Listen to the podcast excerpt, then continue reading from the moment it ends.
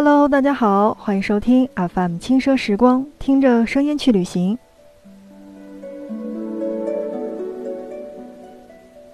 翻开中国的地图，在两条浩荡东流的母亲河之间，绵延一千三百多千米的秦岭与一千千米的淮河，合纵连横，软硬兼施，将中国东部分为了南北两半。天然的分界线一旦成立，大到物产习俗，小到衣食住行之间的差异，便促成了一场旷日持久的南北之争。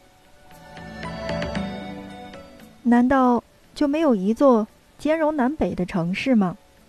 当然有，它就是商洛，一个深藏秦岭腹地，既有北方飒爽风姿，又有南方碧玉神情的双面女郎。那在今天的节目内容当中呢，就让我们来一起关注到的是陕西商洛，来看看陕西商洛究竟有多美。距今约三点七五亿年前，秦岭南段开始缓慢的隆起。大概约八千万年前的时候呢，这个经过一系列的复杂的地质运动，秦岭这条界分中国南北的重要山脉就终于形成了。秦岭的北麓，七十二峪如群龙出水，携带泥沙冲入到了关中盆地。日积月累，那沉积出号称八百里秦川的关中平原。西安在这里成为了著名的古都。而秦岭南麓也被分为了五大山岭，由西北向东南延伸开来。五大山岭之间，洛河、丹江、金钱河等。七点二万条大大小小的河流将地貌切割成了千沟万壑，而商洛就在这里。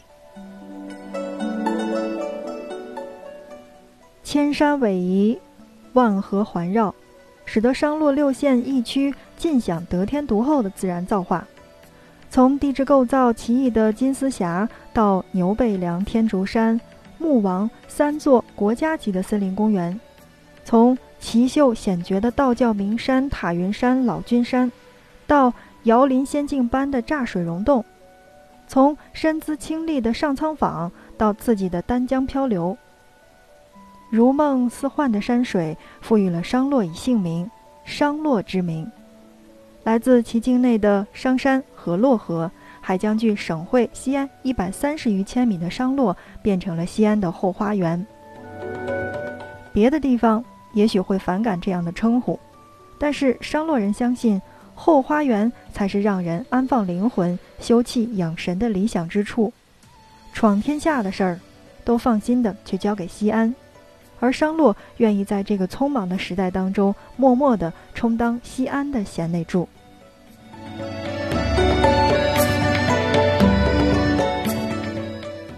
好的，正在收听到的是 FM 轻奢时光，听着声音去旅行。那在刚才的节目时间内容当中呢，我们来一起是跟大家来介绍了一下陕西商洛。刚才说到的是，那成为了西安的后花园的商洛，那真的还算是美丽。但若因此去粗暴的断定商洛是依附西安的，那我觉得应该是有失偏颇。不可否认的是，在陕西的三市当中，商洛是知名度最低的那一个。但将视线从陕西的一省挪出，扩大到整个的中国，则不难发现，商洛其实真的太一般了。东接天下之中的河南，南连荆楚大地的湖北。渭河在北，汉江在南，在每个以长安为都城的朝代当中，商洛作为荆棘之地，其战略地位是不言自明的。天下大乱的时候。商洛是南北政权的必争之地，而天下太平的时候，商洛则是南北各地去往长安的必经之路。治世乱世的更替当中，南来北往的交汇当中，文化便在秦岭最美的商洛城当中去生根发芽，将这座地形复杂、山水交错的城市变成了一座兼容南北的城市。不知道正在听节目的小伙伴当中呢，有多少是去过陕西商洛的，或者有没有商洛的小伙伴呢？其实说到了这个陕西的后花园，也说到了是这个南北和谐、星光璀璨。那最能体现兼容南北的证据，我觉得应该是它的方言。只要到过商洛的，你就会发现，在这块土地的一万九千八百五十一平方千米的地方呢，美景与方言是成这个反比关系的。景色有多让人心旷神怡，方言就有多让人迷茫和失措。对商洛的本地人来说呢，商洛方言无外乎是北方语系当中的本地话和南方语系当中的客户话两种，他们世居于此。听惯了南北兼容的方言，觉得好像也并没有那么复杂，但对于外地人来说却没有那么简单了。本地话关中方言因属于北方方言，与普通话较为接近，纵使个别的字听不清楚，略猜也能猜个大概明白。可是客户话或者在当地呢叫做下湖话，那真的可是分的是种类多了。比如说江南话、通山话，再有。比如说，叫做羌仓话也属于其中的一种，更别提到了这个商州区和柞水县，个别的乡镇的这个村子当中还讲独立的本地话和客户话之外的过渡方言，也就是广东话。但好像据我了解，那边的广东话是客家话当中的一种，而不是我们本来所听到的那种粤语。这样想一想的话。那按照多山之地，古时交通闭塞，方言单一，何以商洛的方言竟是如此的复杂呢？其实简单，也真的很简单的这个答案就是移民。讲客户话的商洛人一般都是自然灾害或于战乱，由江南地区迁至于此处，而另一部分则是因清初颁发的这个各种的。政令啊，什么之一的这个不得已的，由东南沿海地区迁至商洛的，所谓先入为主，后入为客，自然而然的这些人就变成了客户，所以大家会听到那么那么多的方言。而在商洛呢，很容易就发现一些有趣的细节。如果你真的是去旅行的话，你可以看一看本地人的这个房屋，那。嗯，这些细节当中体现的就是我们所说的旅行当中的一些发现，比如我们刚才说的这个本地人的房屋是典型的北方建筑风格，而下湖人的这个房屋则是典型的这个南方建筑风格。本地人的这个堂屋当中呢是挂的祖宗的画像，供的是祖宗的牌位，而下湖人的祠堂当中则是天地君亲师。好的，正在收听到的是 FM 轻奢时光，听着声音去旅行。那在今天的节目内容当中呢，我们来是给大家来介绍了一下南北通吃的这个陕西商洛的一个，呃，这样的一个地方。为什么介绍这边呢？是因为我觉得除了美景之外，应该了解它整座这个城市当中的这个一个面貌。刚才我们是说到了建筑风格的不同，我们再来看一看南北兼容，还有一些什么样的是值得我们去逛的。那我觉得最好的一个逛的地方呢，就不外乎是这个我们所说到的秦风楚韵南北通吃。我们都知道商洛是在陕西，特殊的地理位置和曾属于楚地后归秦汉的历史，共同赋予了商洛秦风楚韵的性格，既有关中的色彩，又有楚地的风韵。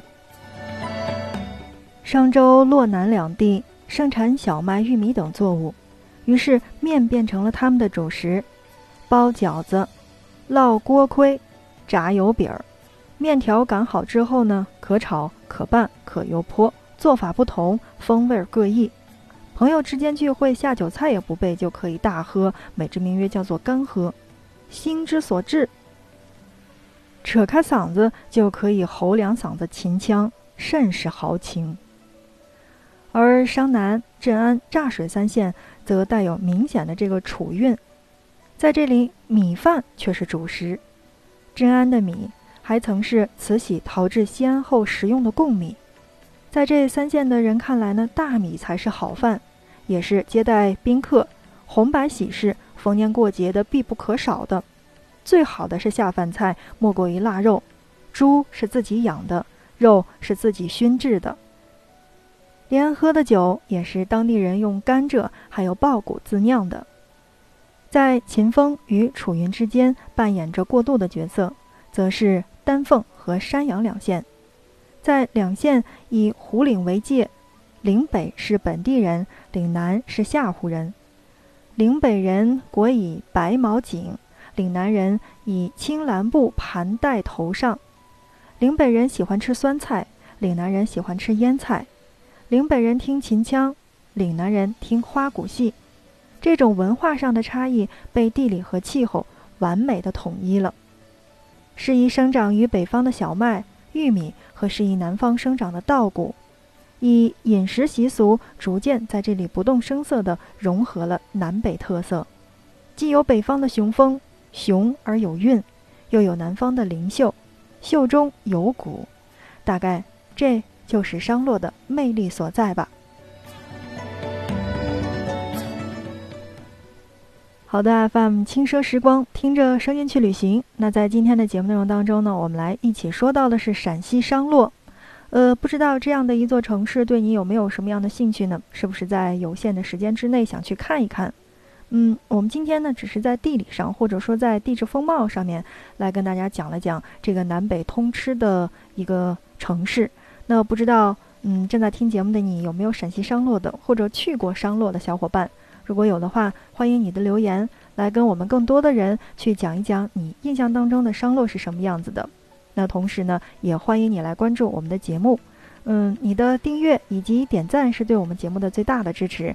那同时呢，你也可以把我们的觉得不错的节目分享给周围的小伙伴们一起收听。好的，那看看时间，FM 轻奢时光，本期内容就是这样了。感谢你的收听，我们下一期不见不散。